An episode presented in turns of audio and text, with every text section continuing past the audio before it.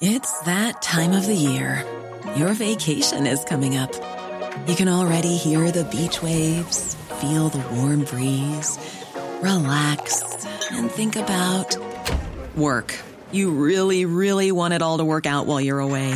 Monday.com gives you and the team that peace of mind.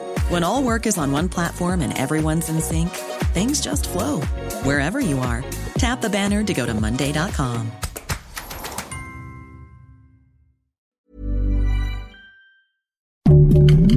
Heraldo Podcast, un lugar para tus oídos. Noticias del Heraldo de México. Jesús Hernández Alcocer, abogado de 79 años y presunto feminicida de la cantante Irma Lidia, perdió la vida este martes en el reclusorio norte donde se encontraba en prisión preventiva. El abogado manifestó sentirse mal de salud, por lo que fue trasladado al servicio médico, donde a las 10.45 horas fue declarado sin signos vitales. A un día de que Corea del Norte lanzara un misil balístico que encendió las alertas en Japón, tras sobrevolar su territorio, un avión militar Casa F-15 de Corea del Sur dejó caer un par de bombas de presión en un campo de tiro del Mar Amarillo, en una clara respuesta a los ejercicios que realizó Corea del Norte. De acuerdo con medios locales, todo se habría tratado de un simulacro aéreo en la isla deshabitada de Jikdo, donde se encontraban algunos objetivos que fueron impactados por las dos bombas de municiones de ataque directo conjunto, así lo informó la agencia John Hap News.